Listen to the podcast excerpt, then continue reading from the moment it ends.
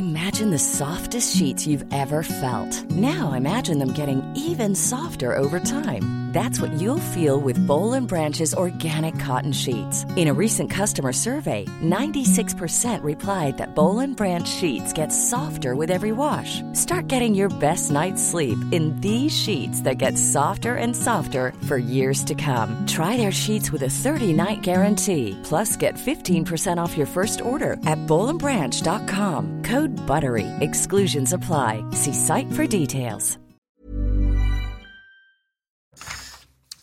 Bonjour à tous et bienvenue à l'heure des pros ce matin. Il avait disparu entre Kiev et Mariupol. La guerre, la vraie, avait relégué le virus aux oubliettes. Les cas positifs baissaient. Le nombre de personnes en réanimation était passé en dessous des 2000.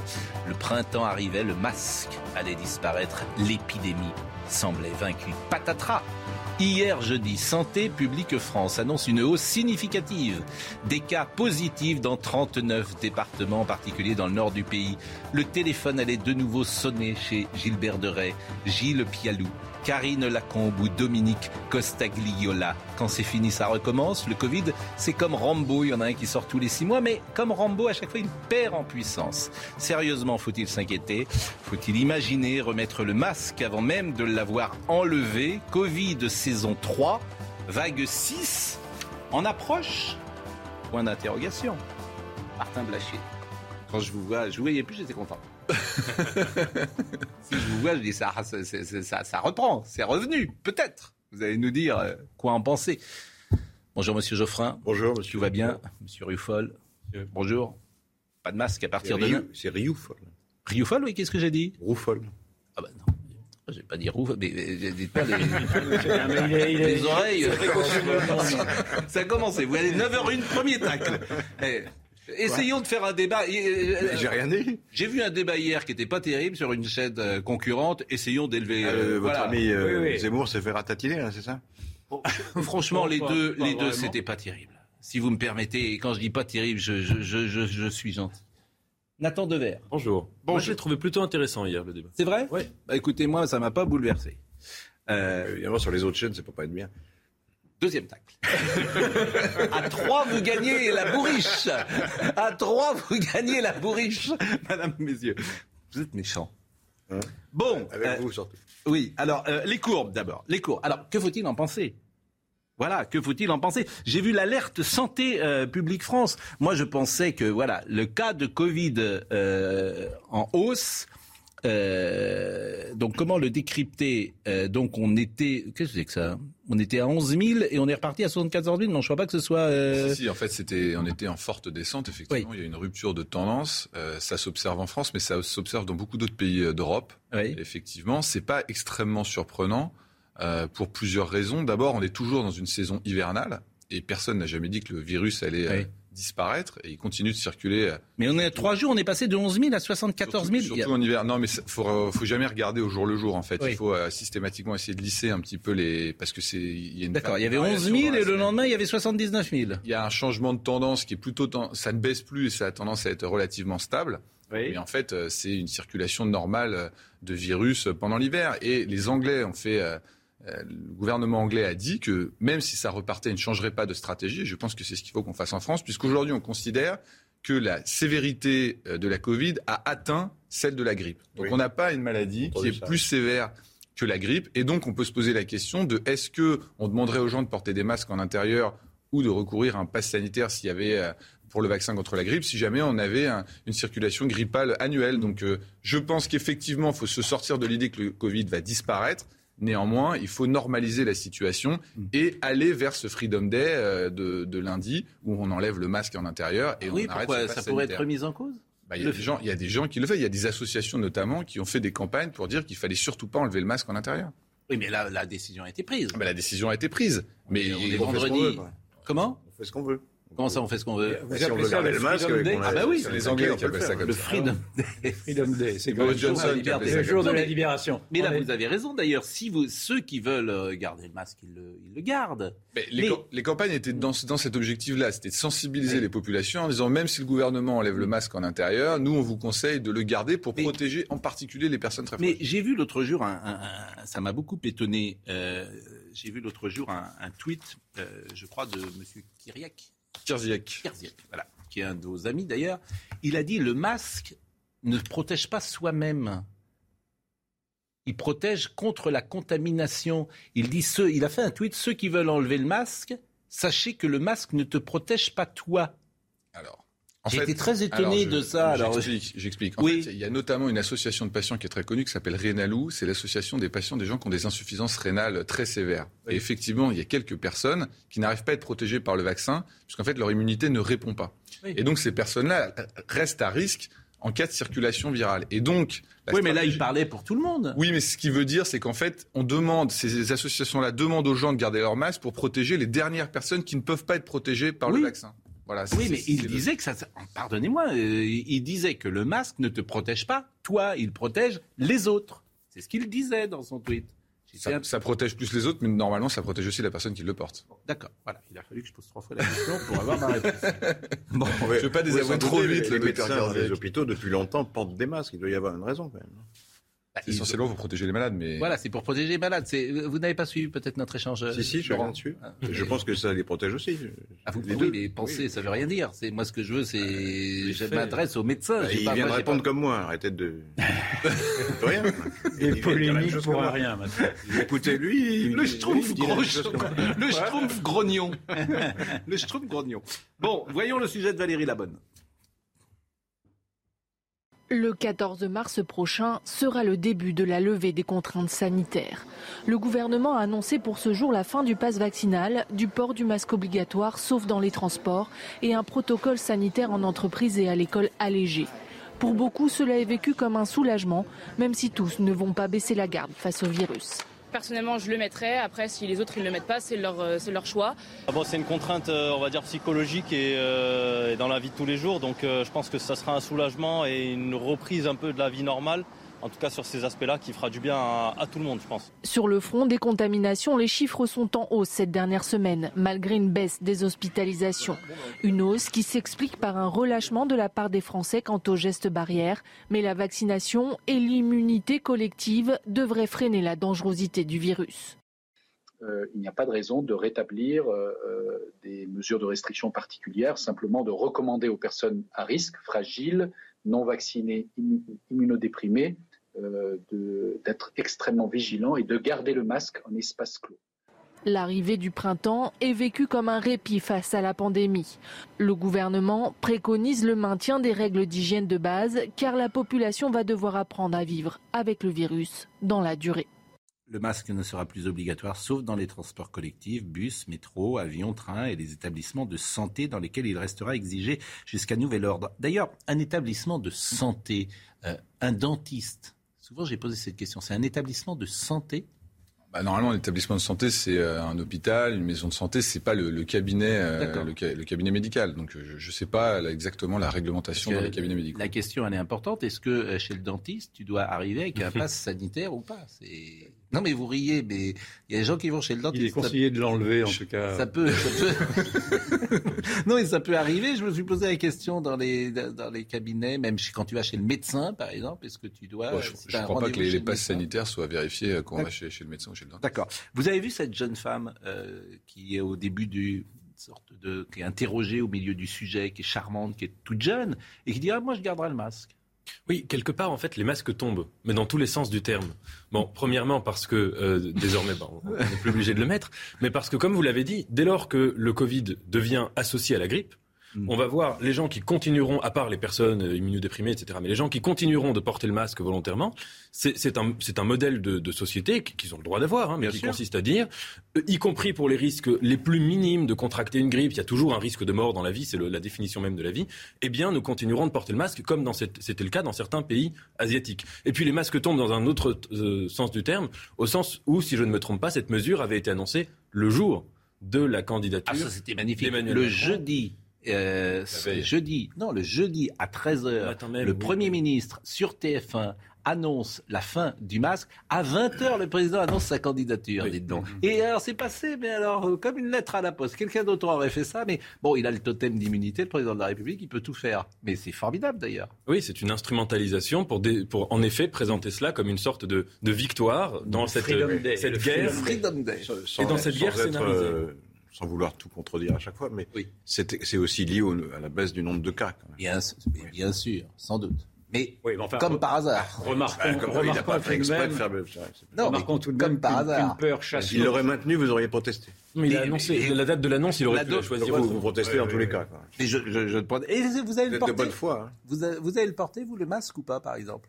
Ah non, moi je le- j'essaye de ne pas le porter parce que ça, ça Ouais. me rase. Mais Oui, ça. moi je suis obligé dans, dans le métro, vous portez, vous portez. vous Oui, non, mais par exemple, est-ce que vous faites partie de ceux qui ont peut-être un peu peur vous, Là, vous allez continuer de le porter ou Non, mais j'ai eu une chance incroyable. Je ne l'ai pas eu. Quoi. Ouais. Pourtant, j'ai vécu normalement. Oui. C'est des coups de bol. Juste du bois. Bon, écoutez, euh, quelques Français qui ont été interrogés encore. On va d'ailleurs écouter, je crois, dans ces Français interrogés, la jeune fille dont je parlais. Une contrainte, euh, on va dire, psychologique et, euh, et dans la vie de tous les jours. Donc euh, je pense que ça sera un soulagement. Je pense que c'est important euh, d'avoir, de retrouver une certaine liberté dans les lieux où on n'a pas trop de proximité. Par contre, je pense qu'effectivement, dans les établissements sanitaires, mais ce sera le cas, il faut continuer à le porter. Toutes les personnes qui ne veulent pas se faire vacciner doivent, euh, doivent garder leur masque. C'est c'est leur choix en fait. Les profs, en général, ils vont le garder. Ils nous l'ont dit. Euh, après, euh, nous, je pense qu'il y en a qui l'enlèveront. Voilà. Bon, on verra. Bon, si on se projette, qu'est-ce qui se passe, à votre avis, quand vous voyez le monde aujourd'hui, euh, le monde Covid? Bah, je, je pense qu'il y aura, ça va encore faire euh, beaucoup parler parce qu'on va continuer malheureusement à suivre ces cours d'épidémique et puis donc en fait c'est toujours pareil, c'est-à-dire que ça monte. Au début on dit bon, on change rien et puis après quand ça monte un petit peu plus, si les hospitalisations commencent à monter encore un petit peu plus, Là, il y a moins de passe, 2000 aujourd'hui. Par exemple en Angleterre, bah, Mais j'arrive pas ça va faire beaucoup discuter. Euh, la réalité, c'est qu'il faut vivre avec ce virus. Et d'ailleurs, les pays qui ont refusé de vivre avec le virus, comme Hong Kong en ce moment, c'est une Oui. vraie catastrophe. Bien sûr. C'est-à-dire que c'était la pire des stratégies. Je rappelle qu'elle était très défendue euh, dans ce pays euh, également. Donc, on n'a pas trop mal géré et on est un des pays finalement qui est le moins à risque Covid, j'ai envie de dire, dans les dans les prochains mois. Mais les gens qui meurent en ce moment, et il y en a encore, il y avait près de 130 personnes hier, ce sont des gens qui meurent de Omicron Ce sont des gens essentiellement soit effectivement qui n'ont aucune protection vaccinale, euh, donc qui sont quand même plus à risque que les autres, ou alors des gens qui sont des gens euh, très malades, qui de toute façon ne pourront jamais se protéger contre. euh, Oui, mais vous voyez bien la question que je vous pose. 13 La question, euh, certains ont dit Omicron euh, Oui, n'est oui, pas oui, il y a- il y létal, a mais Omicron d'Omicron. tue quand même. Oui, bah, comme Omi- la grippe. ouais. En fait, Omicron a baissé le niveau, euh, le niveau de létalité, mais il l'a pas mis à zéro. La grippe, c'est exactement ce que vous dites. C'est-à-dire que tous les ans, il y a des gens qui meurent de grippe. Donc Oui, aujourd'hui, on est quelque chose de semblable à la grippe. Oui, mais euh, d'accord. Mais Omicron, quand même, tue. Omicron peut être grave, et Omicron, il faut s'en protéger quand on est euh, fragile, quand on est âgé, quand on a des comorbidités, que sais-je. Exactement comme il faut se protéger de la grippe. D'accord. Et, Euh, oui, la, la grippe tue. hein, La grippe tue Oui. 10 000 personnes La, par an, bon, je crois. ou la 15 grippe tue. Bon, et alors là, on annoncerait pourquoi pas une sixième vague, mais euh, il n'y a pas de nouveau variant de Micron dans le monde. Alors, il y a un cousin d'Omicron euh, qui se décale un tout petit peu par rapport à l'immunité euh, du premier Omicron. Donc, c'est euh, l'Omicron BA2, là, dont on a un petit peu mais parlé. il est plus dangereux. Non, non, non, il échappe un tout petit peu à l'immunité. De toute façon, les, les- les variants aujourd'hui, ce qu'ils font, c'est qu'ils arrivent à se décaler un petit peu par rapport à l'immunité. Et les vagues, elles sont déclenchées par deux choses. Un, la durée du- de la protection vaccinale sur la circulation, elle est d'environ euh, deux mois. Donc au bout de deux mois, ça protège plus de la circulation. Donc les gens commencent à refaire circuler le virus deux mois après leur dernière dose. Et en plus, effectivement, on peut avoir des variants qui se décalent un peu, qui fait qu'ils arrivent un petit peu plus à circuler, ce qui fait une vague. Mais là, la vague qui est annoncée par les modélisateurs, ce serait une vaguelette comparée à la vague Omicron qu'on a. Et donc, des systèmes hospitaliers qui ne sont pas à risque. Donc, il faut rester sur cette stratégie. Bon, bah écoutez, euh, merci, hein, vraiment. Euh, je serai que vous êtes ce soir chez Cyril Hanouna, je crois. Voilà. À- dans l'émission euh, Touche pas à mon poste. Donc on salue d'abord l'ami euh, Cyril et vous, euh, on vous salue euh, et, et également. On va pouvoir parler euh, de l'Ukraine dans une seconde, mais c'était bien quand même de faire ce petit point. Euh, vous avez été très éclairant pour nous. Il y a une info qui vient de tomber et c'est Noémie Schulz qui me la donne à l'instant. Jean Castex vient d'annoncer la levée du statut de DPS de Ferrandi et Alessandri, Ah oui, qui deux. sont euh, les deux personnes euh, qui deux ont été condamnées euh, dans l'assassinat du préfet Erignac. Alors, elle est avec nous, ou elle sera avec nous, je pense, dans une seconde, Noémie Schulz. Donc, elle peut même, pourquoi si pas. j'ai bien compris, ça, ça ouvre la voie à leur retour. Alors, Ah bah bien sûr. Bien sûr, oui, oui, C'est ça le but. Ah ben bien sûr, c'est-à-dire que vous, vous avez bien compris. Ben, vous ne l'avez pas dire. Je me permets de, vous préciser les choses pour que les gens soient informés de manière plus complète que, par vous. Et qui apparemment, selon le canard enchaîné, était déjà dans les dossiers en cas de oui, oui. quelques mois. Euh, bon. Et effectivement, en fait, il y a principe général. À Borgo, dans la prison de Bastia, tu ne pouvais pas accueillir de DPS. Donc pour le moment, euh, les détenus. Euh, comment dire, prioritairement signalés, non, détenus Bref, particulièrement signalé. Particulièrement signalé. Alors évidemment, euh, euh, euh, ceux qui ont mauvais esprit, et il y en a. Soulignerons que ça arrive un mois avant la présidentielle et que c'est jamais mauvais d'avoir un peu, un peu de, voix corse pour soi. Mais n'ayant pas mauvais esprit. Ah, c'est surtout à cause des émeutes, à mon avis. Oui, aussi. Vous avez parfaitement raison. Mais là aussi, les émeutes, c'est parce qu'on est en présidentielle dans un mois. C'est-à-dire qu'on a peut-être peur que euh, ce climat-là. Il y, a plus embêtant, c'est qu'il y a une nouvelle génération d'indépendantistes corses qui sont des, lycéens. très jeunes. Hein. les étudiants, manifestent là sont très plus inquiétant parce que la, situation s'était apaisée en Corse. Oui. Il n'y avait plus, d'attentats. Il y avait un statut d'autonomie qui avait l'air de satisfaire à peu près la population corse. Et là, on a l'impression que ça. Écoutez, pour tout vous dire, comme ça vient de tomber, on va réagir en direct. Et, euh, voilà, je sais que Noémie Schutz va être dans, avec nous dans, dans, une seconde. Mais on va essayer de joindre Gilles Simeoni, euh, pour tout vous dire, qu'on a eu euh, plusieurs fois, et le faire euh, réagir sur cette information qui, je pense, sera commentée.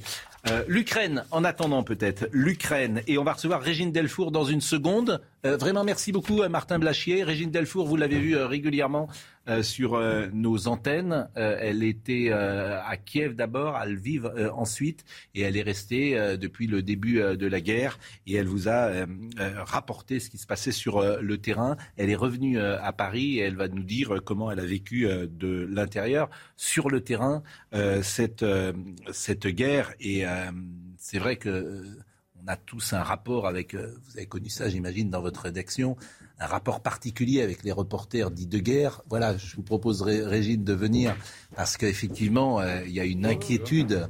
Il y a une inquiétude. Bonjour, Régine. Bonjour, Pascal. vous allez bien? Ça, Je vais très bien. J'imagine qu'on. Vous êtes resté combien de temps euh, en Ukraine? Deux semaines. J'imagine que c'est la première fois que vous faisiez un, territoire de guerre? Oui, mais alors je tiens à préciser quand même que j'étais dans une zone sécurisée. Je suis pas comme certains confrères qui sont vraiment sur le terrain de guerre, que ce soit à Kharkiv, à Kiev ou à Zitomir, j'étais quand même à Lviv, qui est une zone très sécurisée. Mais en même temps, vous avez eu accès à la misère humaine et j'imagine qu'on n'en revient pas intact. Oui, en fait, c'est beaucoup de gens, beaucoup. Il y, a, il y, a, ces femmes qui tentent euh, de partir, euh, qui ont tout quitté. Le 23 février, elles mènent leur vie comme vous et moi. J'ai parlé avec une maman qui me disait bah, le 24, j'étais en train de préparer mon fils pour partir à l'école et les bombes, et éclatent. Donc forcément, vous rencontrez des femmes, je suis maman, vous identifiez, forcément, vous demandez ce que vous allez faire, vous voyez euh, des personnes âgées, bah, vous pensez à vos grands-parents, des personnes âgées qui, attendent pendant des heures dans le froid, c'est assez terrible. Vous voyez des euh, jeunes hommes qui n'ont jamais manié une arme, qui euh, vont prendre les armes, en une semaine s'entraînent et sont persuadés qu'ils vont gagner, que voilà, ils mettent leur vie en péril. Vous voyez des volontaires qui vont tout faire pour essayer de sauver leur pays. Donc forcément, humainement, c'est très très très fort. Vous étiez avec Fabrice Elsner? Oui. Qui est revenu euh, avec vous, qui est toujours sur place Non, non, non, on est rentré hier soir en fait. Vous êtes rentrés euh, tous, les deux. Donc effectivement, euh, d'abord, effectivement, vous avez pu traduire hein, sur, par, par l'antenne ces, ces, ces, ces témoignages. Vous vous êtes senti en danger? Non. Non, honnêtement, je me suis jamais senti en danger, puisque comme je vous le disais, c'était quand même mmh. sécurisé. Évidemment, vous avez des hommes armés, vous avez des militaires, il y a des milices. Alors, à Lviv, comme dans tous les conflits, euh, il y a des pillages. Il y a de plus en plus de gens. Euh, ma fixeuse m'a dit qu'elle s'était fait arrêter et braquer par, euh, par des hommes. Alors, ce qu'on appelle les fixeurs, hein, je pense que maintenant les gens savent euh, ce que c'est, c'est qu'évidemment les journalistes euh, occidentaux, quoi, les journalistes européens, quand ils arrivent en Ukraine, d'abord, comme, comme, ils ne connaissent pas la langue, il faut un interprète. Donc, j'imagine le fixeur parlait français et ukrainien, et c'est lui qui, a priori, organise, organise l'hébergement, peut organiser le ravitaillement, organise aussi les déplacements. On a, vous avez besoin de quelque chose parce que vous arrivez dans un territoire que vous ne connaissez absolument pas. Alors nous, contrairement à, d'autres collègues qui confrères qui sont partis avec déjà plein de contacts, mmh. nous nous sommes arrivés en n'ayant aucun contact. on parle anglais, nos, les personnes que j'ai pu rencontrer qui nous ont aidés, mais on n'a pas pris beaucoup de, donc de ces fixeurs, euh, on en a pris trois, trois, trois fois parce qu'on a réussi à faire beaucoup de choses par nous-mêmes. Et donc, en fait, on parle anglais. Mmh. Donc, cette femme euh, qui est volontaire avant tout, qui, euh, qui emmenait en fait des, des gilets pare-balles à la frontière, à les récupérer pour les emmener à l'armée, s'est fait braquer dans sa voiture par des hommes armés qui cherchaient de l'argent et des armes aussi. Et ça, c'est, on n'en parle pas non plus. Hein. mais, mais il y a ça et il y a aussi beaucoup de pillages. Et ce qui est important quand même, moi, ce que j'ai vécu, euh, c'est cette notion de patriotisme qui est très, très, très forte en Ukraine. Donc il y a ces hommes, bon alors il y a évidemment ce décret qui décide que les hommes de 18 ans jusqu'à 60 ans sont obligés de rester pour se battre. Mais euh, toutes ces femmes qui, vont, qui partent pour mettre leurs enfants en sécurité, beaucoup ont attendu les derniers jours, hein, quand c'était vraiment beaucoup trop risqué, partent dans les pays limitrophes pour revenir tous, vous disent, on va rentrer chez nous parce que de toute façon, l'Ukraine, c'est l'Ukraine, et on va gagner cette guerre. Et ça, c'est très très fort. Euh, on va parler évidemment euh, de l'aspect diplomatique avec euh, les interventions du président Zelensky cette nuit, mais je vous le disais, et l'information elle est en direct, Noémie Schulz est avec nous. C'est important de, le dire, ce qui s'est passé ce matin. bonjour Noémie. Jean Castex donc, vient d'annoncer la levée du statut de DPS, détenu particulièrement signalé. De Ferrandi et Alessandri et on peut peut-être rappeler qui sont ces deux personnes.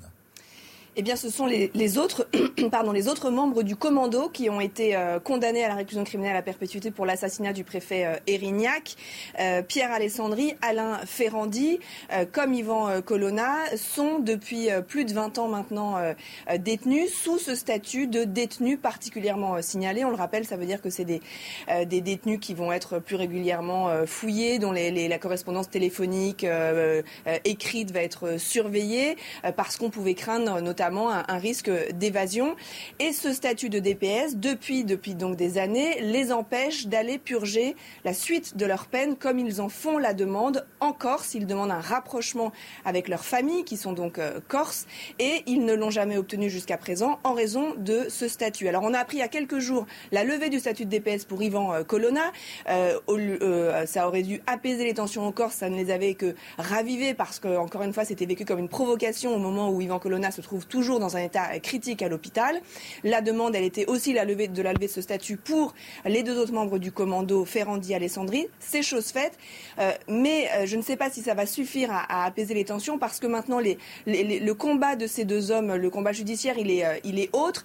ils demandent, là aussi, depuis maintenant plusieurs mois l'obtention d'un régime euh, de libération conditionnelle, un régime de semi-liberté qui leur permettrait euh, de euh, travailler, de sortir de prison la journée et de redevenir en, détention le soir. Et ça, ils l'ont obtenu judiciairement et dans les deux cas, pour les deux, le, parquet a fait appel et c'est donc des procédures qui sont toujours en cours. Pas de commentaire particulier Yvan Youfol sur cette décision du Premier ministre? Laurent non, mais simplement remarquer l'extrême radicalité de la jeunesse corse aujourd'hui qui se redécouvre dans un nationalisme que l'on croyait avoir été un peu édulcoré à travers les anciens en tout cas. Et donc il y a quand même cette renaissance identitaire un peu partout que l'on que l'on voit qui qui me semble être euh, à, analyser. Euh, pas oui, mais je ne pas en faire une généralité, mais il faut dire que le nombre de manifestants n'est pas très grand. Hein. oui, mais c'est terriblement violent. Hein. C'est très oui, violent. mais euh, là où je fais le rapprochement, on a reçu ici plusieurs fois Michel Maffezoli qui parlent euh, de euh, crises de ce type qui vont se multiplier. Euh, de gens de plus en plus violents dans tous les domaines mm. qui se rebellent et qui n'acceptent pas même ils se rebellent contre un État. Parce que en fait ils se rebellent contre, la l'État français. contre une société contre une, société, vous avez parfaitement raison. Et son livre s'appelle de l'insurrection. Voilà, de ces insurrections. Lui, c'est. Encore, ça avait suivi le chemin inverse. Oui, oui. Et, c'est intéressant. C'est ce que je dis. Oui, ça s'était apaisé. Et c'est intéressant parce que euh, je voulais vous faire écouter. Nicolas Sarkozy est intervenu hier devant les euh, pompiers, devant les sapeurs-pompiers. D'ailleurs, quand tu écoutes Nicolas Sarkozy, je te dis quand même que s'il était dans la campagne, elle pourrait peut-être monter d'un cran par rapport à ce que j'ai entendu, par exemple, hier soir sur, euh, entre Éric Zemmour et euh, Valérie Pécresse. Non, mais c'est vrai, je ne parle pas du fond, là, je parle euh, de la forme. Je parle un peu du fond aussi, je l'avoue. Et Nicolas Sarkozy, il a parlé des crises. Et je, dis pour, je le dis pour Charlotte Gordzala parce que c'était pas à ce moment-là qu'on devait l'écouter, mais il a dit ces crises, elles seront de plus en plus nombreuses, précisément. Je propose d'écouter l'ancien président de la République. Les crises vont devenir le quotidien de nos sociétés. Crise sanitaire, météorologique, humanitaire. Or, les crises exigent un savoir-faire, une compétence, un maillage, une pratique qui ne s'apprend qu'avec l'expérience. Bon, pour dire les choses comme elles sont, la crise ne se gère que verticalement. Un chef, une équipe, une mission, c'est la crise. La crise, ce n'est pas le forum, ce n'est pas le comité citoyen tiré au sort. Je vous propose un truc formidable. La prochaine fois qu'on prend l'avion ensemble, on va réunir les passagers, puis on va tirer au sort celui qui pilote. Sergio, à l'hôpital, fantastique. Avant d'entrer en salle d'opération, on tire au sort au nom de l'égalité celui qui va nous opérer. Eh bien, diriger un pays, c'est un métier. Gérer une crise, au fond, c'est un métier. Et après cinq années à l'Élysée et quatre au ministère de l'Intérieur, je peux le dire avec force, seule la sécurité civile peut coordonner la gestion des crises. Alors, il ne parlait pas de crise sociétale, il avait dit météorologique, euh, humanitaire. Et... Je ne comprends pas qui il attaque là, parce que qui, est sa cible? Il y a des gens qui disent qu'il faut gérer les crises en faisant des, référendums permanents, où personne ne dit ça. Non, mais il attaque personne, il fait un état des lieux. Il fait un état des lieux de. Euh, tirer au sort, il se, moque de, des procédures démocratiques, au fond, c'est ça qu'il veut dire, je ne comprends pas. Je pense qu'il fait l'éloge, il fait l'éloge de l'autorité d'un pouvoir hiérarchique, alors que précisément la vraie crise, c'est une crise de la démocratie qui refuse précisément cette, toujours, euh, qui refuse cette, ce pouvoir qui refuse ce pouvoir. Euh, Moi, je l'ai interprété encore différemment de vous. Mais bon, je pense qu'il ne voit pas très bien quelle est la crise, parce que ces crises ponctuelles, naturellement, demandent à ce qu'il y ait une autorité, mais la vraie crise, celle qui fait, qui suscite les, les, les, ces violences permanentes aujourd'hui, c'est une crise précisément de l'État, c'est une crise de la démocratie. Il y a une demande d'horizontalité de, non pas de verticalité. Il y a une demande de participation. Or, lui, fait dit exactement l'inverse. Il la pose, davantage de, verticalité. La pause, la pause, la pause, la pause, la pause. La pause, on est déjà en retard et Régine Delfour, je la remercie grandement d'être avec nous euh, pour euh, témoigner de ce qui se passe en Ukraine. À tout de suite. Tout le monde. Régine Delfour est avec nous, vous la connaissez, elle était en Ukraine pendant, depuis le début de la guerre avec Fabrice Elsner. Elle va témoigner dans une seconde. Simplement, l'information ce matin, c'est Jean Castex qui a levé le statut de détenu particulièrement signalé d'Alain Ferrandi et de Pierre Alessandri, qui étaient membres du commando Erignac, dans un esprit d'apaisement, dit le Premier ministre, après l'agression d'Ivan Colonna, qui a suscité une série de manifestations en Corse. Cette décision ouvre la voie à un rapprochement en Corse des deux détenus. Le Premier ministre a aussi dit condamner fermement les violences intervenues euh, mercredi soir. Alors hier, on était avec Pascal Pierre Garbarini. Je viens de l'appeler pendant euh, la publicité et euh, il est avec nous. je précise que Monsieur Garbarini était l'ancienne d'avocat de Ivan Colonna et je voulais savoir comment vous accueillez cette levée du statut de DPS de Ferrandi et d'Alessandrie. Euh, bonjour. Bonjour. Écoutez, j'ai envie de vous dire, il était temps. ce, qui est, ce qui est quand même très dommageable, c'est que il ait fallu attendre un drame et une tragédie dans une prison pour que le statut de, DPS soit levé. Ce qui prouve bien que depuis le début, on est dans des décisions politiques et non pas dans des décisions judiciaires. Voilà, c'est un aveu. Point. Euh, euh, comme je l'ai dit euh, et, je le répète, moi, j'ai défendu Ivan Colonna pendant les dix années de, des procès Colonna dans l'affaire Erignac. Bon, Ivan Colonna, il n'a jamais eu le moindre incident en détention. Jamais. Aucune fiche. Il est resté 19 ans avec le statut de détenu particulièrement signalé. Pourquoi? À quel titre? Justement, c'est la question. Alors, euh, moi, je vais vous dire clairement ce que j'ai pu entendre. Euh, vous dites décision politique. J'ai entendu euh, en permanence, tant que Madame Erignac sera vivante, et puisse-t-elle d'ailleurs vivre le plus longtemps, Madame Erignac, jamais les membres du commando Erignac seront de nouveau sur l'île à Borgo et jamais leur statut ne sera levé. Voilà ce que j'ai entendu. C'est pour la famille du préfet Erignac. Est-ce vrai ou pas? Alors ça, je n'en sais rien. il, y a, moi, j'ai également entendu ce bruit, cette rumeur. Bon, c'est dommage parce qu'on est, on est quand même en France dans un état de droit. Donc la partie civile, qui, qui, a encore une fois tous ses droits et, bien évidemment euh, le, profond chagrin, tout le monde s'en est ému et, solidaire du, chagrin de, la famille Irignac. Euh, moi le premier, y, compris lorsque, j'étais au procès, je l'ai toujours dit. Mais, mais pour autant, il y a des règles de droit et euh, à ce que je sache, la partie civile a participé au procès, le code de procédure pénale a été respecté, Yvan Colonne pour des raisons peu importe, que j'ai toujours dénoncé, mais il y a une décision de justice, il a été condamné définitivement. Bon, moi j'ai toujours dit qu'il avait été condamné au bénéfice du doute plutôt que en, fonction de preuves. Mais en dehors de cela, euh, la famille Irignac n'a pas désormais à avoir un statut privilégié qui, lui permettrait de, s'opposer à ce que le droit s'applique concernant les autres membres du commando et Ivan Colonna qui a toujours nié les faits. Dernière euh, chose, M. Garbarini, est-ce que vous pensez que cette mesure est de nature à euh, calmer la situation en Corse aujourd'hui?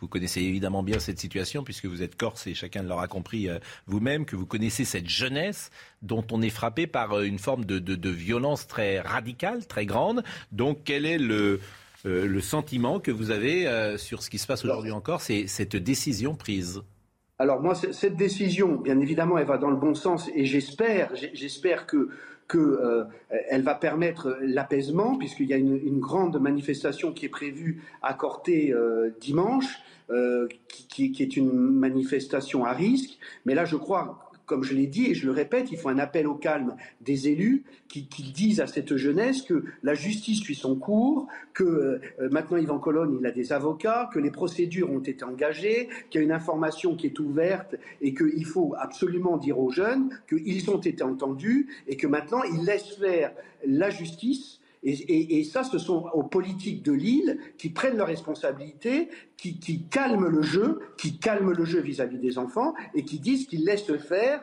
le cours de la justice. Parce eh que moi, je n'ai pas envie qu'il y ait, qu'il y ait encore des jeunes, comme, comme j'ai appris, qui sont gravement blessés parce que bien évidemment il y a des affrontements et, et c'est pas la peine d'ajouter de, la tragédie à la tragédie. Eh bien, merci. Voilà, voilà.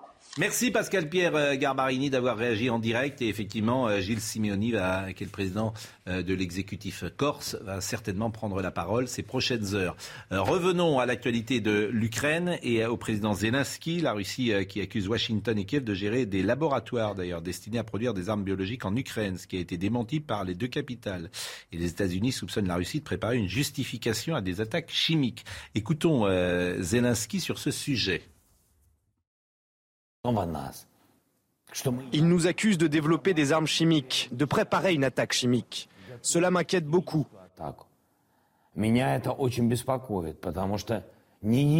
Si vous voulez connaître les projets russes, il faut regarder ce dont ils accusent les autres. Ils l'ont déjà fait ailleurs, et ils recommenceront s'ils ne sont pas arrêtés.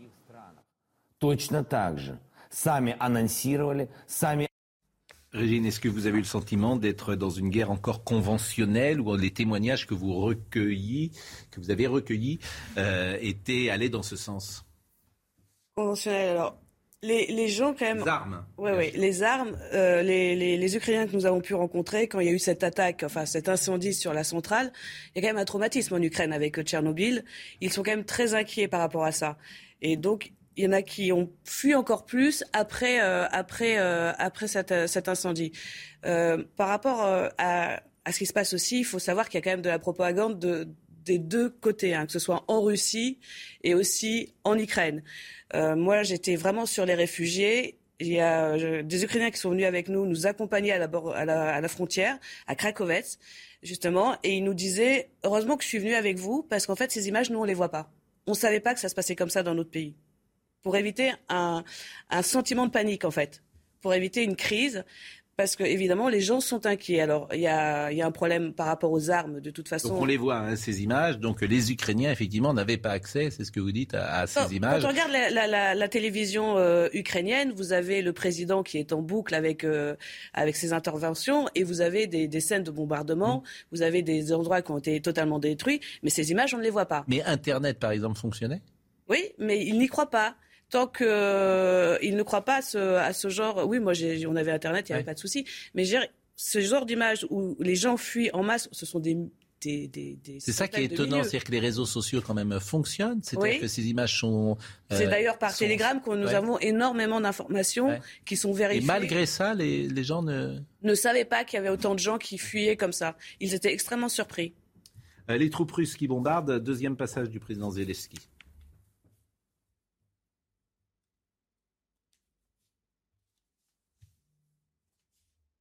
Président Zelensky. Mariupol et Volnovaka restent complètement bloqués. Bien que nous ayons fait tout le nécessaire pour que le corridor humanitaire fonctionne, les troupes russes n'ont pas cessé le feu. Malgré tout, j'ai décidé d'envoyer un convoi de véhicules vers Mariupol avec de la nourriture, de l'eau et des médicaments. Comment est perçu le président Zelensky par les Ukrainiens? Alors c'était euh, c'est assez amusant parce qu'il y a beaucoup d'Ukrainiens qui n'ont pas voté pour euh, pour Zelensky et maintenant c'est un dieu en fait. Tout le monde est derrière euh, Zelensky. J'ai discuté euh, dimanche avec avec un jeune d'une trentaine d'années qui m'avouait qu'en fait il n'avait pas voté pour lui parce qu'il considérait bah, je dis parce que c'est un acteur, il me dit non, c'était pire qu'un acteur, c'était une sorte de guignol. Donc ils n'étaient pas avec lui mais là ils sont tous derrière lui, ils sont très très fiers de lui parce qu'il y a ce sentiment hein, de patriotisme, ils sont vraiment derrière lui. Euh, le président Macron euh, s'est exprimé euh, hier sur ce qui s'est passé à Mariupol. Alors Mariupol, la question, on a eu cet échange avec, avec Yvan Rioufol. Est-ce qu'on est sûr à 100% que c'était une maternité et lorsque le nombre de décès est arrivé, c'est-à-dire qu'il y a trois décès, dont un enfant, deux enfants, est-ce que ça, ça a été vérifié? Pardonnez-moi de poser la question comme cela, mais je sais qu'elle se pose dans ces termes. Les Russes l'ont reconnu, ça. Ils avaient visé la maternité. Oui, mais ils disent, et c'est Lavrov qu'on écoutera, qu'il euh, y avait un commando euh, Ils ont reconnu qu'ils avaient visé la, maternité. C'est ce qu'ils disent. Oui, c'est ce qu'ils disent. Oui, mais c'est une maternité qui n'était plus une maternité, c'est ce que disent les Russes. Non, non, il y avait, il y avait, des femmes. on, les voit, les images, on les voit sur, sur, Telegram, on les voit. Là, en fait, les, Russes. Mais ces images, pardonnez-moi si je pousse le raisonnement. Ils essayent de légitimer euh, cette intervention parce que, soi-disant, il y avait des hommes qui étaient à l'intérieur. Ça, on ne le sait pas. Oui, mais ces images, par exemple, et pardonnez-moi de pousser le raisonnement, elles sont validées. On sait que c'est des images qui datent de 24 ou de 48 heures, de précisément cette maternité. moi, je les ai vues sur plusieurs réseaux sociaux, de, que ce soit sur Telegram et plusieurs comptes, sur Facebook aussi. Ce sont des images qu'on a eues qui sont données aussi par le gouvernement. Après, si elles sont... Euh, je, voudrais simplement... Oui, oui allez-y, Laurent. Un rappel, l'armée russe euh, est habituée à, frapper les civils. Oui. Non mais en Syrie, ils ont bombardé des, hôpitaux exprès. oui. oui. Mais pardon. Euh, euh en Tchétchénie, n'en parle pas. Laurent, moi, je, ne doute pas de la vérité. Euh, mm. je veux dire, mais l'armée ukrainienne également a bombardé des civils au Donbass. On a appris ça également. Il y a eu 13 000 morts au Donbass pendant 8 ans dans notre indifférence. Donc moi, je faut faire très attention. je pense que dans ces cas-là, il faut attaquer la Russie. Dans ces cas-là, il faut dans, dans ces guerres, il faut choisir. Dans ces guerres, il faut choisir son. Vous pouvez pas mettre sur le même plan l'agresseur. Dans ces guerres, il faut choisir son camp et notre et de choisir le camp, ça veut dire d'être du côté de Zelensky sans aucune, naturellement, sans aucune discussion, du côté de la démocratie. Mais en même temps, dans une guerre, il faut se méfier des désinformations de part et d'autre. Et moi, j'ai entendu Mme von der Leyen qui a dit qu'il fallait une enquête approfondie concernant, en tout cas, le bombardement de cette. De cette Alors, euh, écoutons ce qu'a dit le président Macron. Euh, indigne et amoral, a-t-il dit, et il n'y a pas de doute aujourd'hui sur la vérité de cette, euh, de ce bombardement sur cette maternité avec le nombre de décès et le nombre de blessés. Je posais les questions parce que euh, je, je, les ai vues. Et c'est euh, pas la première. Moi, quand j'étais, j'ai vu euh, d'autres images et des vidéos où justement on parlait d'une autre maternité mm. parce que parce que les femmes, la vie continue et les femmes accouchent et qui a été qui avait été aussi visée, ciblée. Donc, ce sont des images qu'on voit. Le président de la République. En plein centre-ville, une maternité a été bombardée. En plein centre-ville des femmes, des enfants, à nouveau, ont été tués. Et je dis à nouveau parce que je l'avais déjà dit à nos compatriotes la semaine dernière, c'est depuis le début de cette guerre, à plusieurs reprises, que des drames humanitaires de, ce type ont été faits. Et des armes profondément euh, létales, sans discernement, sont utilisées en plein centre-ville. La France condamne avec la plus grande fermeté ce qui est un acte de guerre indigne et immoral. Alors Sergei Lavrov est le ministre des Affaires étrangères russe et voilà ce qu'il dit. Lors de la réunion du Conseil de sécurité des Nations Unies, notre délégation a présenté les faits selon lesquels cette maternité est occupée depuis longtemps par le bataillon Azov et d'autres radicaux. Les femmes en couche, les infirmières et tout le personnel de soutien ont été mis à la porte. C'était la base du bataillon ultra-radical Azov. Ces données ont été présentées il y a trois jours. Il justifie donc, euh, il dit en clair que ce n'est pas une maternité. non, il, essaye de légitimer. Donc là, il ment. Bah, pour moi, oui. Euh, il, essaye de légitimer cette attaque en disant qu'il y avait un commando, que toutes les femmes avaient été sorties de la maternité, comme si elles étaient dans. Bah, ce qui est faux quand on voit les images. Bien sûr. Non, mais c'est important de le dire. Ce qui est faux, ce qui, devrait être démontré en tout cas, parce que quand j'entends Mme van der Leyen dire qu'il faut une enquête approfondie, elle ne dit pas que c'est faux. Elle si, dit c'est faux puisqu'on a les images. Non, mais je ne vais pas vous apprendre que les images, on, fait dire n'importe quoi à des images. Enfin, j'espère que vous n'êtes pas dans la naïveté telle que vous allez gober les images qu'on vous donne. Celles-là sont validées. Moi, je, me tiens, à ce que, je me tiens à ce que dit la présidente de la Commission je me tiens européenne. À ce que dit... Ce sont des, nous, ce sont des images qu'on a, qu'on a, qu'on a vues, qui sont euh, validées par le gouvernement, par le gouvernement, euh, par, par, par, l'Ukraine aussi. Voilà. Donc euh, c'est différentes sources. Non mais je, je, non, je me tiens. Je ne mets pas en doute votre bonne foi. Je mets en doute la bonne. Je mets en doute la bonne foi des belligérants. Ces images sont validées par nos reporters sur place. Il n'y a pas. L'enquête, elle peut être faite, mais pas là-dessus. Pas à Mariupol, j'étais pas à Mariupol. Non, on parle de Mariupol. Non, mais je, parle des images. Oui, je, je parle, elles sont validées, ces images, c'est la première question que je vous ai par, posée. Oui, oui, elles sont elles validées sont, par toutes elles sont fournies par le gouvernement. Elles sont fournies par le gouvernement ukrainien. oui, mais elles ne sont pas fournies que par les, le gouvernement ukrainien. il, y a, des gens là-bas qui sont sur place, qui les envoient sur les réseaux sociaux. Mais moi, je ne mets pas en doute tout cela. Je, dis que simplement, il faut réclamer un très important. Si, vous mettez en doute. Non, très important. Écoutez, c'est très important. La, guerre au Koweït a été déclarée parce que l'on avait dit. Je me fiche du Koweït. Non, non, non, mais Mariupol qui Il y a des manipulations qui font des guerres. Excusez-moi. pas là. Mais je n'en sais rien. Si. Mais non, mais si on le sait. Attends. Non, non, ils ont. Non, non, non. Dites pas je n'en sais rien. Dites pas je n'en sais rien. Non, dites pas ça. Pourquoi Ne dites pas ça. Que je peux parler? Non. Pourquoi est-ce que la présidente de la Commission européenne, Madame Van der Leyen, demande, non, elle parle de ça. Non, demande une non, non c'est une enquête. Non, elle ne remet pas en cause. Elle demande une enquête approfondie. Vous ne pouvez, moi, je vous laisse pas dire ça sur ce. Ah bah, bah, écoutez, moi, je, ces je images Madame existent. Van der Leyen. Ces images existent et il, c'est très important. Vraiment. Non, mais le B à bas, c'est de pas tomber dans la propagande. Moi, je, notre, notre, notre non, mais on, on est obligatoirement du côté de Zelensky et de l'Ukraine. en fait de renvoyer dos à dos l'agresseur et l'agressé. Pas du tout. Je, mon, mon, but est de savoir ce qui se passe et je ne veux pas, en tout cas moi, être pris dans une propagande. Donc je demande simplement à ce que l'on enquête sur ces choses-là. Euh, Vous savez aussi bien que moi que dans ces guerres, il est facile de vouloir instrumentaliser un cas ou un autre et ne tombons pas dans ce piège-là. Ce que je dis là est élémentaire. Euh, ce, ce n'est pas dire, ce, ce n'est pas pour suggérer ce que vous voudriez presque dire que je serais Poutine ou pro, Poutine ou pas. Je suis anti-Poutine. Je défends Zelensky et je dis qu'il faut avoir de la prudence sur ces cas-là. Il faut avoir de la prudence par définition quand on est journaliste, mais pas sur ce cas-là. Ah qui est validé. Sur ce cas-là également. C'est tout. Sur ce cas-là également, parce qu'il n'est pas validé. Je vous ai dit pourquoi. Parce que Mme van der Leyen le dit, ne l'a pas validé elle-même. Mais non, mais excusez-moi. En fait, c'est magnifique. Mais non, mais écoutez, vous, vous n'allez pas imposer une pensée unique sur un sujet pareil. et, notre ami y était, donc je pas faites confiance un petit peu. Madame n'était pas à Mariupol. Je parle de Mariupol. Puis avec cet argument, on peut douter de quasiment toutes les images.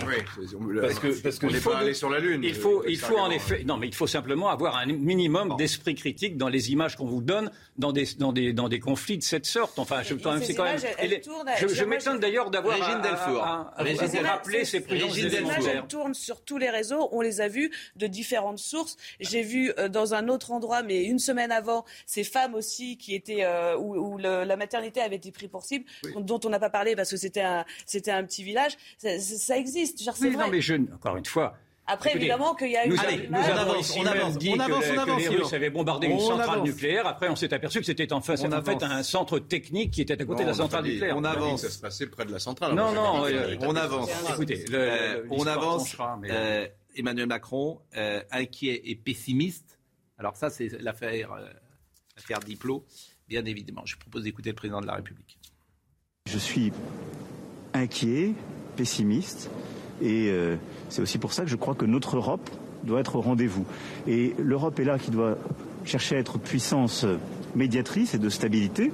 C'est ce que nous faisons, en particulier avec le chancelier Scholz, mais avec tous les collègues. L'Europe est unie face à cette guerre, unie. Et pour moi, c'est très important. Et l'objectif de ces deux jours, c'est aussi d'afficher, mais au-delà d'afficher, de continuer à construire, à renforcer cette unité européenne. Et l'Europe elle doit se préparer à tous les scénarios. Alors cette phrase, cette dernière phrase est terrible. Ben, oui, à tous les scénarios. Vous, euh, voyez ce à quoi je pense. Ça correspond à la situation stratégique, c'est qu'on a une armée européenne qui est faible, qui est, désordonnée, enfin, pas désordonnée, mais qui est séparés par pays, etc. Donc on a besoin de la couverture de l'OTAN. Il se trouve que cet équilibre-là est remis en cause par l'agression russe et que peut-être qu'on va être obligé de faire des efforts pour avoir une armée européenne plus euh, efficace. Oui, mais c'est parce que j'entends lorsqu'il dit qu'il faut que l'Europe se prépare à tous les scénarios. Ah, c'est ça les scénarios. Ah, le, scénario, c'est aussi que c'est autre chose. C'est en montée en gamme quelque ah, chose tout de suite. C'est possible. Cette phrase, elle est, euh, quand vous avez un président de la République qui est toujours positif, généralement optimiste, qui dit je suis inquiet et pessimiste. Euh, et... Faut pas oublier que ce conflit, il est quand même à, à, 2000 km de chez nous, c'est rien. Et, euh, et, on parle, on parle donc de l'Ukraine, mais les Ukrainiens nous disent mais si vous faites rien, ça va bientôt venir chez vous. Donc mm. c'est ça aussi la, la montée. Euh... Non, surtout c'est l'invocation par Poutine de l'arme nucléaire, alors même qu'il n'y avait aucun besoin de le faire. Enfin, ça, c'est très inquiétant. Ça, et puis sans doute le fait aussi que, que Vladimir Poutine, là, est en train de se rendre compte, depuis quelques jours d'ailleurs, mais qu'il euh, il avait sous-estimé énormément de paramètres, notamment la, résistance euh, euh, très dure, très héroïque du, peuple ukrainien, notamment le fait que Zelensky tiendrait la barre, que l'Europe se réveillerait, que l'OTAN se réveillerait. Et donc, que, quand quelqu'un se sent comme ça menacé dans son, dans son acculé à la situation, on ne peut pas savoir ce qui va se passer. Yvan Je pense que c'est un conflit qui doit se lire à deux, sur, deux, sur deux plans. C'est-à-dire c'est un conflit territorial naturellement entre la Russie et l'Ukraine. On voit bien que la Russie a pensé que l'Ukraine adhérerait à, cette grande Russie qu'elle voulait reconstituer. Mais plus gravement, et c'est peut-être là à ce, à ce, à quoi fait référence le président de la République, c'est un conflit de civilisation, presque de valeurs. C'est-à-dire c'est un conflit entre un pays totalitaire et des démocraties libérales. Et ce sont les démocraties libérales, et singulièrement l'Occident tel qu'il est vu aujourd'hui par les Russes, un, Occident qui est vu comme un Occident décadent, dans le fond, qui est, qui est la cible de, de l'offensive russe. C'est pour ça que c'est une offensive qui est également une offensive idéologique. Et notre impuissance qui est militaire, qui est flagrante, est également une impuissance morale. Et donc, naturellement, il vise ce que nous sommes, c'est-à-dire devenu, euh, c'est-à-dire un continent devenu faible et un continent devenu vulnérable. je vais répondre à Vous répondrez après la pause. Ah bon Vous répondrez après la pause. Régine va rester encore quelques minutes avec nous. Vous savez qu'on aime donner quand même euh, des informations parfois plus légères dans cette heure 30 que nous passons ensemble chaque matin. Et figurez-vous que Richard Klederman, vous vous souvenez de Richard Klederman, évidemment, euh, il vient de sortir un nouvel album qui s'appelle Forever Love. C'est facile à comprendre même si on n'a pas fait LV1, euh, première langue. Bon. Et là, vous entendez un de ses titres phares, qui était la balade pour Adeline. Et euh, il va venir les derniers quarts d'heure de l'émission parce que Richard Klederman, c'est un nom que vous êtes jeune peut-être, mais tous les Français connaissent ce nom parce qu'il a émergé euh, à la fin des années 70, début des années 80, et il a eu un succès mais absolument considérable, considérable. Et il était avec son piano, il est très beau, et puis on le voyait. Euh, mettre la musique classique au goût du jour. Donc il va être avec nous tout à l'heure. On lui demandera comment il vit cette notoriété depuis tant d'années. Mais pour le moment, Régine est avec nous. À tout de suite. Euh, combat civilisationnel, disait Yvan Rieufol avant euh, la pause, euh, l'Occident qui tombe. Je ne crois pas que ce soit civilisationnel d'abord. Ce sont des chrétiens, ce sont les orthodoxes, alors c'est une autre branche du christianisme, enfin, pas non plus très éloigné du catholicisme d'abord. Premier point. Ensuite, il y a des liens culturels avec la Russie qui sont, considérables. On, connaît tous les, grands auteurs russes, etc. Enfin, bon, les compositeurs russes, il y, a, des, liens culturels, donc il n'y a pas d'antagonisme de civilisation. C'est un, conflit de système politique. Il l'a dit d'ailleurs, d'une dictature d'un côté et de démocratie de l'autre. Et, cette dictature est soutenue plutôt par les dictatures dans le monde entier. Et, vice-versa, l'Union européenne et l'Ukraine sont soutenues par les démocraties euh, dans le monde entier. Donc vous avez un, conflit entre liberté et dictature, c'est ça? Oui, oui mais c'est le même. Mais ce, que dit, ce que dit compléter, c'est nous sommes en décadence, donc ça prouve bien que. Nous sommes vus comme étant en décadence. Ah, c'est autre chose. Mais les dictateurs ont toujours méprisé les démocrates. Hein, sur le thème, nous on est forts et eux c'est des faibles, ils sont divisés, etc. Non, mais là-dessus. Or, l'histoire montre que la plupart du temps, les dictateurs perdent. Toujours. Les guerres. Pas toujours, mais souvent. Ah, très souvent je, suis, d'accord avec cette analyse-là, mais simplement, on nous avait dit que le choc des civilisations allait faire s'affronter le monde chrétien et le monde musulman, et on s'aperçoit que ce choc de civilisation, ce choc de valeurs, euh, bah, appelons ça de valeur ou de pas de... Enfin, excusez-moi, entre le choix d'une civilisation entre une, tyrannie et une dictature, c'est quand même une civilisation. Et que ce, choc de culture a lieu au cœur même de, l'empire chrétien, du monde chrétien. C'est ceci qui est désolant, c'est-à-dire que c'est le monde chrétien qui s'affaiblit alors qu'il est lui-même menacé par le monde musulman, parce que ce choc de culture entre le monde chrétien et le monde islamique existe toujours. Pour la raison que dit Laurent, c'est-à-dire que vous avez un dictateur qui supporte. Non, mais j'entends, mais je, partage. Non, mais je partage bien effectivement cette opposition entre les démocrates et les. Ah bah si, je... Moi, j'appellerais ça un conflit de, de, monopole civilisationnel, je pense. C'est-à-dire que quand on lit les idéologues qui influencent Poutine, notamment Dugin, toute leur théorie, c'est de dire que la Russie actuelle, la Russie de Poutine, euh, est fidèle en fait aux valeurs historiques de l'Europe, que l'Europe aurait supposément euh, trahi ou dévoyé. Donc il y a en je effet... pense que la liberté est un acide qui ronge toute, euh, toute société. Exactement. Bah, Et donc, moi je pense le contraire. C'est là, exactement. Là, Poutine, au fond, ne supporte pas que l'Ukraine soit démocrate. C'est aussi simple. Son ennemi, c'est la liberté. Exactement. Ah oui, bien sûr. Bah, et, d'ailleurs, à mon avis, c'est ça qu'il faut voir aussi, c'est que cette invasion en Ukraine, c'est un processus qui historiquement est profondément régressif, puisque le seul but est de revenir à l'Ukraine d'avant 2014. Donc on a affaire à quelque chose qui est comparable à la, à la, enfin, aux, tentatives de, restauration au 19e siècle euh, en France. Quoi. Irpine avec euh, Régine Delfour qui était sur place, et euh, on va voir le sujet d'Adrien Spiteri. Et c'est vrai que on a commencé cet échange avec vous en parlant de la misère humaine que vous avez évidemment vue, qui rappelle d'ailleurs, il y a un papier qui rappelle la France, c'est l'exode de 40 d'ailleurs. C'est exactement ça. C'est pour ça que ces images aussi nous, nous parlent peut-être, parce qu'on a l'impression de voir les Ukrainiens et de s'identifier euh, en, eux. Et ce qui a été euh, notre histoire. Avec une simple valise, oui. Voilà, voyons le sujet euh, de Adrien Spiteri. Fuir au plus vite Irpine pour échapper au bombardement de l'armée russe. Chez moi, des snipers sont assis et tirent en direction de la maison de mon fils, mon fils unique. À seulement 20 km de Kiev, les soldats russes avancent progressivement dans la ville d'Irpine, devenue le théâtre de combats incessants. Pour éviter que les civils ne soient tués, certains volontaires aident les habitants à évacuer. Nous essayons d'aider les gens pour les sortir de ce cauchemar. Une mission parfois difficile, comme avec cette femme refusant de quitter sa maison. Je compte sur Dieu et sur la Sainte Mère et sur mon bon ange qui me dit comment agir, c'est pourquoi je reste ici. À Kiev, la moitié de la population a fui. Selon le maire, 2 millions de personnes se trouvent toujours dans la ville. Euh, il y a un papier qui fait beaucoup réagir ces dernières minutes. C'est le papier de Jacques Attali, qui est euh, dans les échos ce matin. Euh, qui écrit ceci. Euh, rien n'est plus cruel pour la France et de plus éclairant que d'imaginer ce qu'aurait pu se passer entre le 10 mai 1940, quand, à la fin de la drôle de guerre, les hostilités ont repris, et le 17 juin 1940, quand les deux tiers du territoire national ayant été occupés et les armées françaises détruites, le gouvernement de Pétain a demandé l'armistice. Si la France s'était euh, aussi bien préparée au combat contre les armées du chancelier Hitler que l'Ukraine s'est préparé à affronter les troupes du président Poutine. Et il ajoute derrière, ensuite, il serait vital d'avoir, euh, comme les Ukrainiens aujourd'hui, une véritable envie de nous battre, de résister.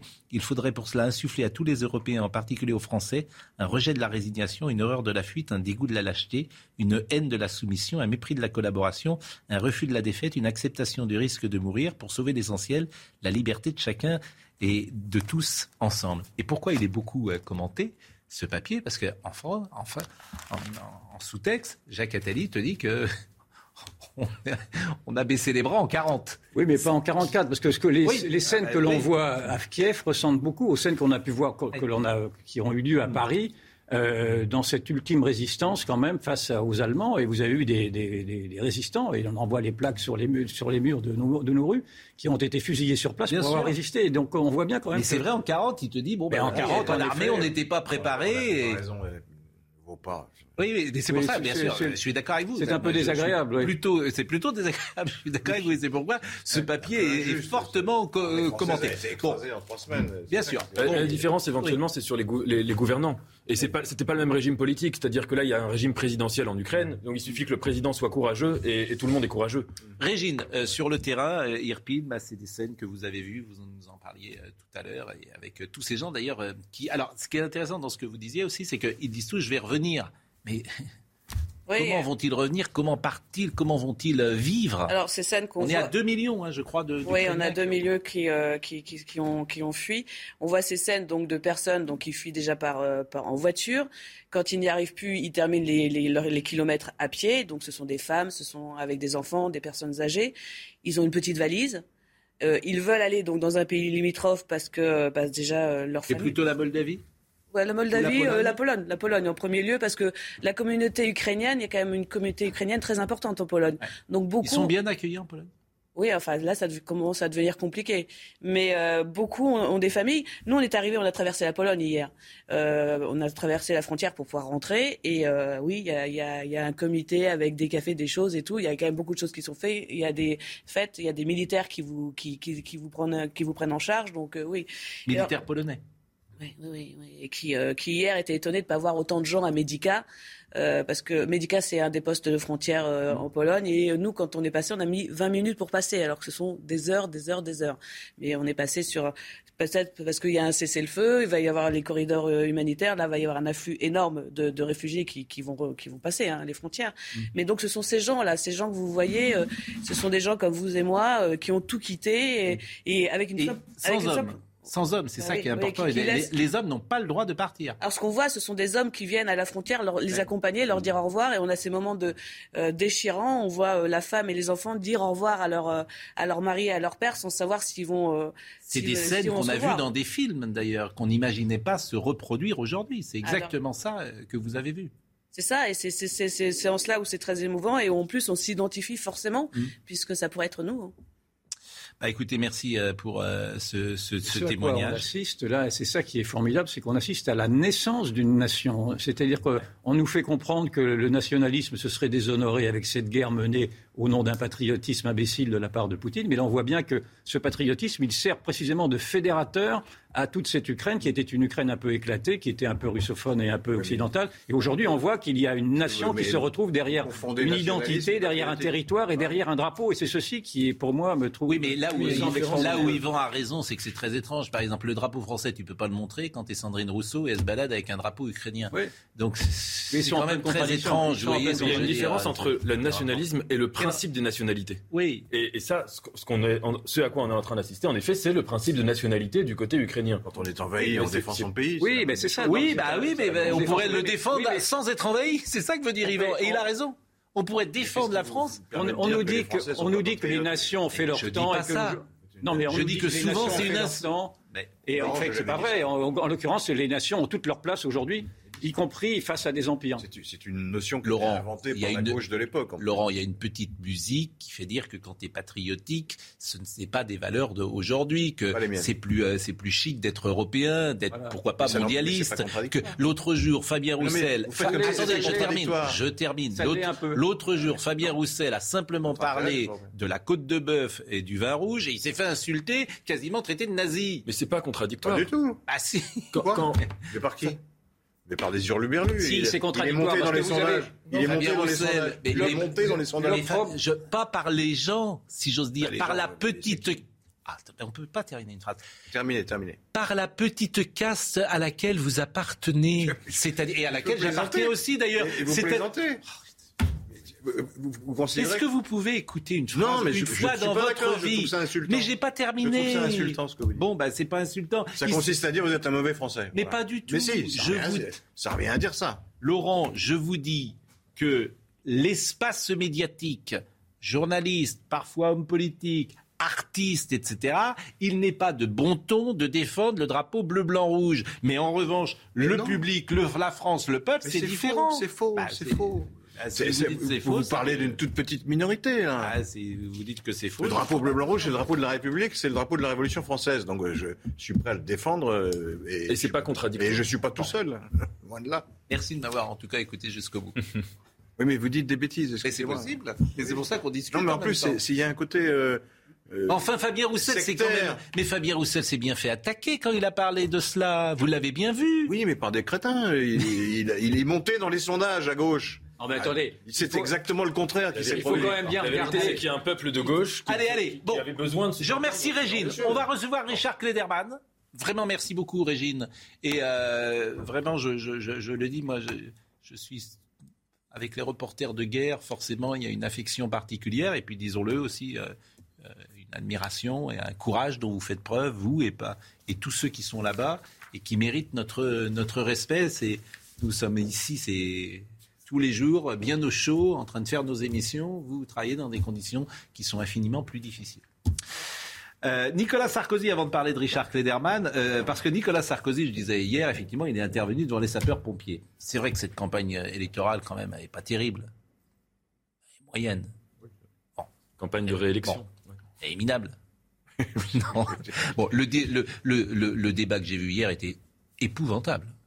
Épouvantable. Non, sur le fond, sur le fond, il, est- il y, a, il y a eu des choses. De, sur la forme, c'était épouvantable. Voilà, C'était épouvantable. Sur la. Ah non, sur la forme, c'était déshonorant. C'était déshonorant. C'est sur- l'image qui est donnée Oui, par oui, les ça, deux candidats de la vie politique. Oui, non, ça c'était pas bien. C'était pas bien. Mais sur le fond, euh, malgré tout, on a réussi à savoir exactement à peu près qui étaient ces deux personnages. Alors, en revanche, Nicolas Sarkozy s'est euh, intervenu hier parce que euh, c'était le grand oral devant les sapeurs-pompiers. Et c'est vrai qu'il y a une dimension, souffle, euh, euh, je pourrais dire ça de, de- de quelqu'un euh, d'autre. hein. On retrouve chez Jean-Luc Mélenchon parfois, parfois des- de la qualité aussi de oratoire. Euh, donc, il ne s'agit pas de, de- de donner une tendance politique. Mais c'est vrai que euh, son intervention... Bah, écoutez, franchement, vous allez écouter, c'est un peu plus ce qu'on va entendre là, un peu plus de souffle et un peu plus de hauteur de vue. Je suis, Je préfère je suis- je Hollande. préfère, bah oui, bah, mais je- pourquoi pas Ça, ça, chacun, chacun ses choix, cher ami. Les gens sont ce qu'ils font. Écoutez Nicolas Sarkozy, euh, qui euh, d'abord, euh, il a rappelé au bon souvenir du Karcher. Il n'est plus le temps de dénoncer les agressions dont vous êtes les victimes, de prononcer des discours enflammés ou de s'effarer devant des images insupportables. Ça, c'était l'époque, la bonne, de la racaille et du Karcher, qui avait le mérite au moins d'être immédiatement compris par tout le monde et de laisser un bon souvenir. C'était pas une carte postale, c'était un film. Bon. Je propose que chaque agression commise contre un agent portant un uniforme soit considérée automatiquement comme circonstance aggravante et que la peine soit doublée. Et je propose l'automaticité. Parce que sinon, c'est toujours pareil.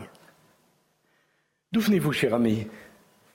Quel a été votre parcours scolaire? Ah, on comprend. C'est pour ça que vous avez voulu lancer une plaque d'égout sur la tête du pompier. Ah bon, c'est très intéressant. Non. C'est comme avec le racisme. Le racisme ne s'explique pas, il se combat. Bon, c'est intéressant sa proposition. euh, doubler, pas qu'il les- était candidat. dou- doubler, doubler les peines euh, lorsque. C'est le côté attaque- automatique, mais c'est toujours le même débat et il dit toujours les mêmes choses en fait. hein.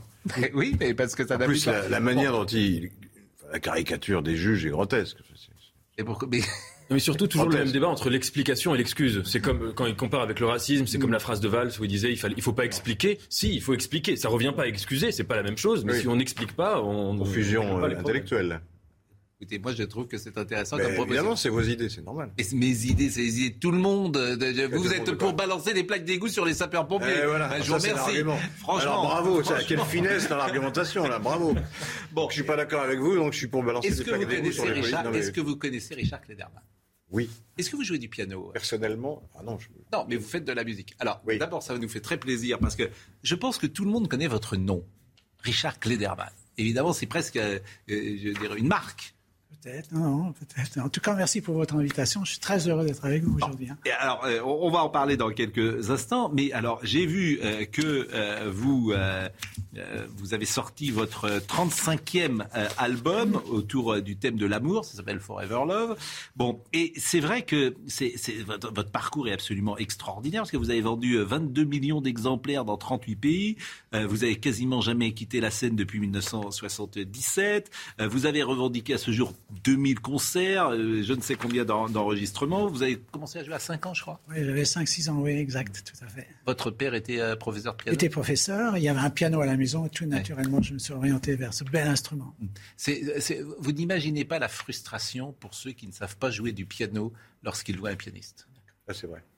C'est vrai, hein ah c'est un regret quasiment de beaucoup de vies, de beaucoup de mm. gens qui se disent on peut apprendre à jouer du piano par exemple à n'importe quel sûr, âge. Bien sûr, tout Vous êtes... Non, mais c'est vrai ça ou ah Non, je crois, bien sûr, il faut travailler. Encore moi, même maintenant, je continue toujours à travailler. Oui, mais vous, mais par exemple, quelqu'un qui, vous, qui nous écoute en ce moment et qui dit qu'à 50 ans, 55 ans. Il peut y aller. Non, il peut y aller. Et, et, en combien de temps il va acquérir ah, un niveau intéressant s'il travaille chaque jour? Quotidiennement, peut-être qu'il va en deux ans, peut-être deux ans, deux, trois ans, il pourra avoir un bon niveau. Et est-ce qu'il peut apprendre à jouer du piano sans apprendre le solfège? Ah, C'est plus délicat, c'est plus délicat, c'est vrai. Donc faut qu'il apprenne, faut qu'il passe par la case solfège. Ah, il faut, il faut. Tout à fait. Oui, non, mais bon. Alors, je vais vous montrer un petit extrait, euh, et puis après, on reviendra peut-être à Nicolas Sarkozy. Euh, il n'y a pas de rapport, évidemment, entre vous deux. mais euh, on va voir un extrait, parce que cet extrait, il date de 81. Et il montre l'image qui était la vôtre à l'époque, et vous allez me dire comment vous avez vécu cette image qui était parfois un peu brocardée. Et on vous voit sur le, la, la, balade pour Adeline, et vous êtes dans Paris en train de traverser. Alors, on voit les images. Voilà. Donc, on voit ces images Bon, évidemment, c'est un montage. J'imagine que vous vous souvenez peut-être de, de ce tournage. Donc là, on est en 80. On écoute quelques notes de musique.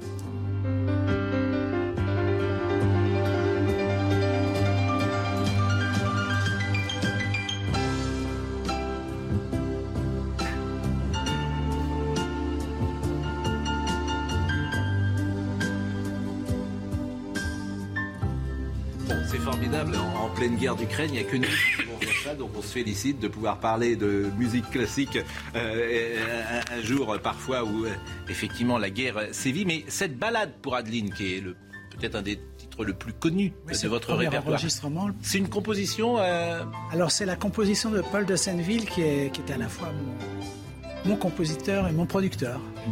Et il l'avait composé à la naissance de sa fille qui s'appelle Adeline. Et donc très gentiment, il m'a dit, écoute, voilà, on aimerait que tu l'enregistres, est-ce que tu, en as envie Et puis voilà comment ça, a démarré. Curieux. Bon, comment vous expliquez que parfois vous avez été un peu la cible de certains qui se moquaient parce que de, de, vous parce que vous vouliez faire passer peut-être la musique classique du côté de la variété, lui donner peut-être un, comment dire une vitrine plus importante. Un petit peu et puis je dois dire que j'ai un pied dans la musique classique avec mes arrangements et un pied dans la musique populaire de variété. Et puis la musique instrumentale est toujours euh, critiquée, je trouve, hein, et on, l'entend très peu à la radio. Donc, euh, et puis avoir ce succès un peu phénoménal, un petit peu dans tout le monde, dans le monde entier. Donc euh, voilà, c'est, il faut le, faut le porter et puis il faut défendre cette musique. Mais la musique classique, souvent, au contraire, c'est très très chic d'être euh, un, comment dire un, soliste euh, de musique classique, les victoires de la musique, etc. Mais par exemple, ils vous donneront jamais quelque chose. Ah non, jamais, jamais, jamais. Non, je crois qu'encore une fois, c'est certainement de ma faute ce que je voulais faire. Je pensais pas faire la carrière de, d'un pianiste classique traditionnel. J'avais mm. envie de faire autre chose. Même quand je reprends certains thèmes classiques, j'essaye de les arranger différemment. Mais je garde le thème, je garde la mélodie. J'essaye d'amener un petit peu ma couleur et mon interprétation. Bon, évidemment, avec le Covid, ça a été compliqué ces dernières années, mais autrement, vous êtes euh, en concert euh, dans le monde entier, euh, quasiment tous les jours que Dieu fait. Presque tous les jours. Et c'est vrai que pendant cette période Covid, je, je, passais mon temps avec vous chaque matin. Non. exactement. De, ah, vous connaissez tout le monde, 9h à Bien sûr, bien sûr. De vous agacent parfois euh, Non, non, je les adore. Vous les adorez Non, non, non, je, vous aime beaucoup tous. Et de 9h à 10h30, j'ai su sur mon piano et... Ah oui, ah oui vous ne écoutez pas, vous, mettez, vous jouez de la... Je fais des exercices. Ah oui. Donc, en fait, vous nous regardez. Ah, mais c'est pour ça qu'ils vous agacent pas, c'est parce que vous les écoutez pas. Si, si, au contraire, la télé est à fond et tout ça. Vous jouez du piano euh, tous les matins tous les matins, vous ah oui, tous les matins, quotidiennement. Alors moi, je suis un besogneux, je dois dire. Je travaille beaucoup. J'admire. Il y a beaucoup de pianistes ou beaucoup de musiciens qui travaillent très peu, mais qui sont talentueux. Moi, j'ai besoin de travailler quotidiennement. Et, alors, tous les matins, vous travaillez combien de temps euh, d'exercice Alors, c'est entre 2 et 4 heures. Voilà, alors je fais mes exercices, je fais mon répertoire. Donc pour ce matin, par exemple, vous avez fait ça? J'ai travaillé, exactement. Pendant deux heures Pendant deux heures. Et vous avez travaillé quoi? Alors, je fais mes, gammes, mes exercices et je, je, je, revois, puisque je vais recommencer à faire mes concerts à la fin du mois de mars. Donc, euh, je revois mon répertoire, je revois des nouveaux, des nouveaux enregistrements. Des, et vous faites ça comme un sportif de haut niveau pour, euh, d'une certaine manière, dérouiller tout ça. Hein, c'est bien, c'est bien ça, pour avoir plus de fluidité, plus d'agilité. Euh, vous trouvez, par exemple, qu'avec le temps qui passe, un, pianiste est moins agile?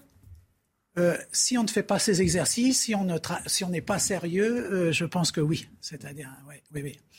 Mais donc, moi, je continue à bien travailler. J'ai toujours, même en tournée, j'ai toujours un piano euh, dans ma chambre, un piano numérique. Hein. Et donc, je, travaille bien avant le, concert et, la répétition. C'est formidable, je trouve. C'est une, c'est une très grande humilité en même temps que de dire cela et, de le faire, surtout. À, quel âge vous conseillez euh, de commencer le piano euh, pour euh, un, enfant, un enfant Peut-être vers l'âge de 6 ans, 6-7 ans, c'est bien. C'est bien. merci vraiment d'être avec nous ce matin. je voulais, parce que l'actualité... alors, la retraite à 65 ans C'est fini pour moi. Oui, je, continue. Hein. Oui.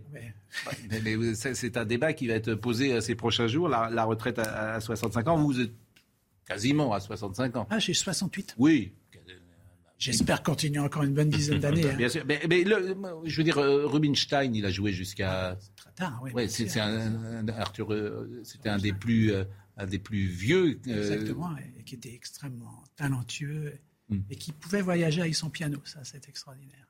Parce que vous voyez. Bah, ah non, non, non c'est trop difficile, trop. Oui, mais pourquoi lui, il voyageait avec son piano alors? Ah, parce qu'il le voulait, et puis. Et c'est vrai que pour un instrumentiste, j'adorerais avoir mon piano. À, piano, mon propre piano avec moi. C'est plus facile évidemment quand tu fais du pipeau ou quand ah tu fais de la, flûte ou, quand tu fais du quand tu fais du triangle de, voyager avec ton instrument. Et même le triangle, ils font l'exercice tous les matins pour. Mais vous savez qu'il est musicien, euh, notre ami. Oui, euh, tu parles, oui. Ah si, c'est vrai, vous avez. Euh, oui, j'ai un vous, jouez quoi Vous jouez de la cornemuse, paraît-il. Non? Pierre Desproges disait euh, quelqu'un de bien élevé, c'est quelqu'un qui sait jouer de la corde de bus, mais qui n'en joue pas. bon, Nicolas Sarkozy, je voulais vous faire euh, écouter le deuxième passage euh, sur le ministère de l'Intérieur qu'il a été, et il rappelait le plaisir qu'il avait eu.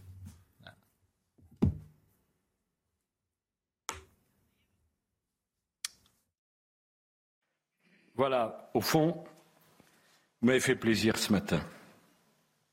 Vous savez pourquoi? Parce qu'en 20 minutes, je me suis dit, ça y est, je suis de nouveau ministre de l'Intérieur. Et au fond,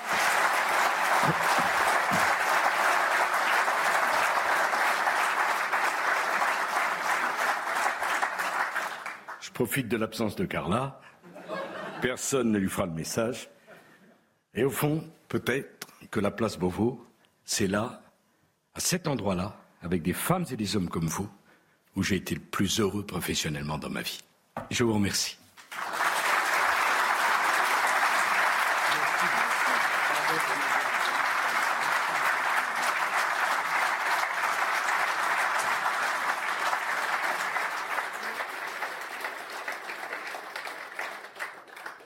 C'est vrai que c'est un discours riche en, en propositions. Ça aurait pu être le discours d'un candidat. Non? Si vous y tenez absolument. Ça a toujours été mon problème être soutenu par les journalistes. Ah, j'ai pas dit ça.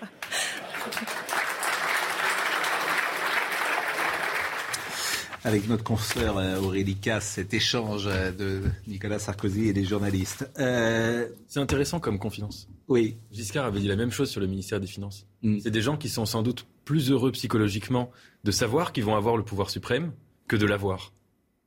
Je pense qu'il y a quelque chose là-dedans euh, qui se joue et qu'ils ont plus de nostalgie du moment où ils, où ils étaient à la veille d'être à l'Élysée que quand ils étaient euh, dans le palais présidentiel. Eh ben, c'est drôle ce que vous dites parce qu'un jour, euh, j'étais à l'hôtel Matignon pour la remise d'une décoration de Jean-Claude Narcy.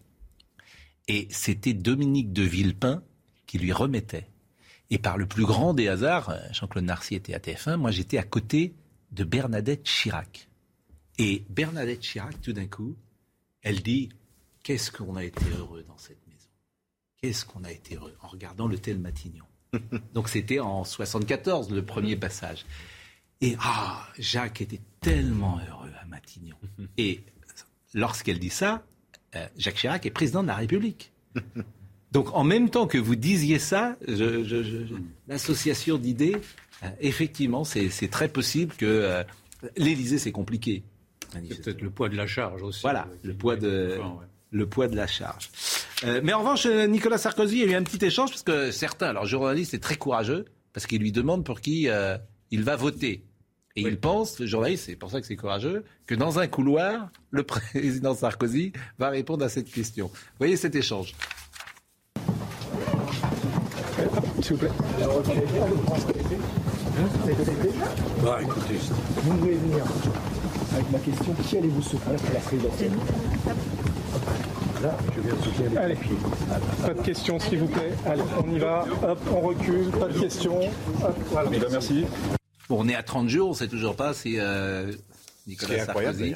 Pourquoi vous trouvez que c'est incroyable Il est quand même LR, non? Enfin, il me semblait. Il devrait soutenir. François Hollande, il a dit pour qui il votait? Ah Oui. Pour qui? Bah, Hidalgo. Hidalgo oui, non, il l'a dit. parce que c'est son parti. Hein. Il l'a dit clairement. Tout à fait, oui. oui non, mais ah, il soutient les pompiers, il pourrait peut-être soutenir les sauveteurs en mer. Ça veut dire là maintenant c'est un naufrage pour, pour, Donc... Vous êtes toujours dans l'équipe de campagne d'Anne Hidalgo? Oui. Oui. La moi, je suis fidèle à mes idées, voilà. même, oui. même quand elles sont minoritaires. Oui. Ah oui, là, pour être minoritaire, euh, ah oui, elles sont, euh, elle est à 2%. Non, les idées ne sont pas forcément minoritaires. Oui. D'autres. Bon, euh, vous savez que chaque semaine, l'écrivain journaliste euh, et cinéaste. Notre ami Philippe Labro propose un magazine culturel qui a pour vocation d'aborder tous les domaines d'expression, du cinéma, la musique, la littérature, au théâtre, en passant par les expositions. Et dimanche, il recevra Jean-Jacques Hano. Le film Notre-Dame brûle est, paraît-il, exceptionnel. Ah, on n'a pas l'extrait, euh, me dit Charlotte euh, Gornzala. Pourquoi on n'a pas l'extrait? C'est dommage. J'aurais aimé euh, non, qu'on le voit. pourtant. Pardon? Non, c'était bien. Bah oui, c'était, j'étais bien parti, euh, pourtant. Mais donc, regardez, c'est à 23h sur C8, à 23h sur C8. Ah, on a l'extrait, me dit Charlotte. Écoutons, regarde. C'est un rêve d'avoir une star aussi célèbre. Euh, c'est pas si fréquent.